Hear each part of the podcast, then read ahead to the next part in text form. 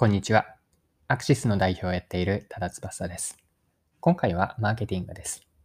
この内容からわかることは、一言で言うと、広告と店頭の断絶という問題を取り上げます。でこの問題をどうすればいいのかと考えていったときに、まあ、一言で言うと、部分最適ではなく全体最適を取ろうという内容です。マーケティングの各施策での具体性と一貫性にこだわろうという話ができればと思っています。で、この内容をぜひ聞いていただきたいなと思うのは、マーケターの方です。特に想定をしているのは、ブランド全体の売上取益、PL に責任を持っているブランドマネージャーのような方です。で、この話はマーケティングの問題でよくある広告と店頭の断絶なんですが、この問題を取り上げてどう対処すればいいのかについて一緒に考えていきましょう。お仕事で何か少しでも参考になれば嬉しいです。はい。で、今回の話をしようと思ったきっかけからなんですが、マーケティングネイティブのあるインタビュー記事を読みました。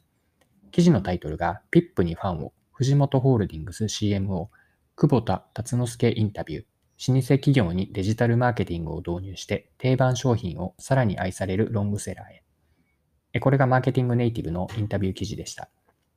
で、ピップさんは、えっと、有名なのは肩こり用のピップエレキバンとか、着圧ソックスのスリムウォークなどの商品があります。でこのインタビューで特に印象的だったことが一つあるんですが、それが今回この後ご紹介するマーケティング施策での一貫性の話だったんです。で、まずはですね、えっと、マーケティングネイティブの記事の中からその該当箇所を直接読んで引用します。で、最初にインタビュアーの質問からです。定番商品、既存品のマーケティングについてお聞きします。ピップエレキ版やスリムウォークなど、すでに多くの人が知っている商品の売り上げをさらに伸ばすために、どのような施策を打っていますか？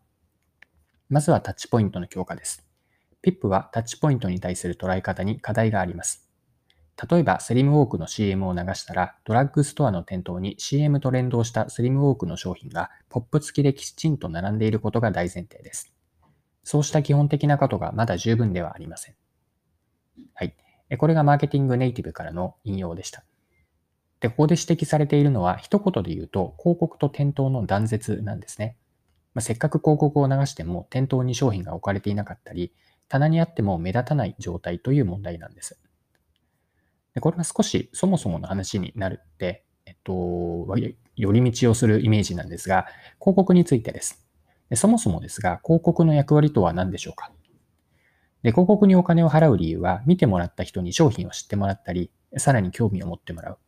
または店頭に来た時に広告から思い出してもらって、買いたい気持ちになってもらう。こうしたことを目的としています。しかし、広告がこれらの役割を果たしたとしても、つまり消費者が買う体制になったとしても、実際に店頭で商品が見つからなかったり、買えない状態になっていれば、せっかくの広告投資というのが無駄になってしまうんです。で、今回取り上げている広告と店頭の断絶という問題が起こるのは、マーケティング施策が部分最適になっているからなんです。で、大事なのは部分最適ではなく全体最適なんです。で、ここで言ってる全体最適は何を言っているかというと、施策を担当する、今回のケースで言うと、3人の人、または部署なんですが、三位一体で取り組むことの重要性なんです。三位一体の3社というのは、まず広告を担当する宣伝部です。もう一つが流通や小売を担当する営業部。そして商品サービスのマーケティング全体を統括するブランドマネージャーです。この宣伝部、営業部、そしてブランドマネージャー。この3社で全体最適を図るということが大事なんです。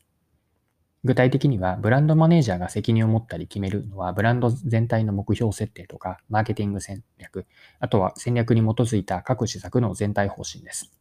まあ、それを受けて宣伝部はコンプセットや説戦略、その施策方針に沿ってコミュニケーションプランを作ります。具体的には広告とか、広告でも、うんと、テレビの広告であったり、ウェブ広告がそうです。で、営業部は戦略や方針を受けて、営業戦略と実行プラン、小売や流通向けの実行プランを作っていきます。で、部分最適ではなく全体最適にするためには、プロセスの始めから最後まで3社での整合性を取るようにするといいんです。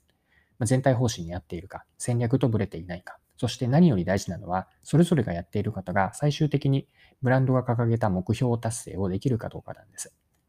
で宣伝と営業の各マーケティング施策には具体性があって、かつ全体で一貫性があるか、一貫性がない状態というのを端的に現れたのが、店頭えっと、広告と店頭の断絶なんですが、まあ、それらが起こらないように一貫性をにこだわっていくというのが大切です。